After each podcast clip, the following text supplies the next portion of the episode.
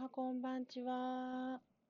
えっと、ミケロです。前回の9月13日の投稿より8日じゃないか、ん ?7 日 ?8 日ですね。今日が21だから8日経っておりますが、と全体運勢3枚引きをまた見ていきたいと思います。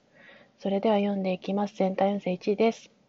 状況に差が出ておりますので、成果が形となり現れるタイミング、日の出から日の目を見つめることができるタイミングです。希望を胸に抱いて、無邪気に子供のように振る舞えるというところでしょうか。そして、自身が太陽のように輝く存在となれていきます。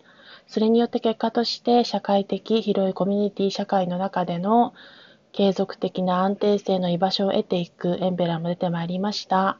最終未来には一気に物事が進み、前向きに前進して物事を見定めて進めていけるというチャリオットも出ております。それではご視聴ありがとうございました。全体運勢1でした。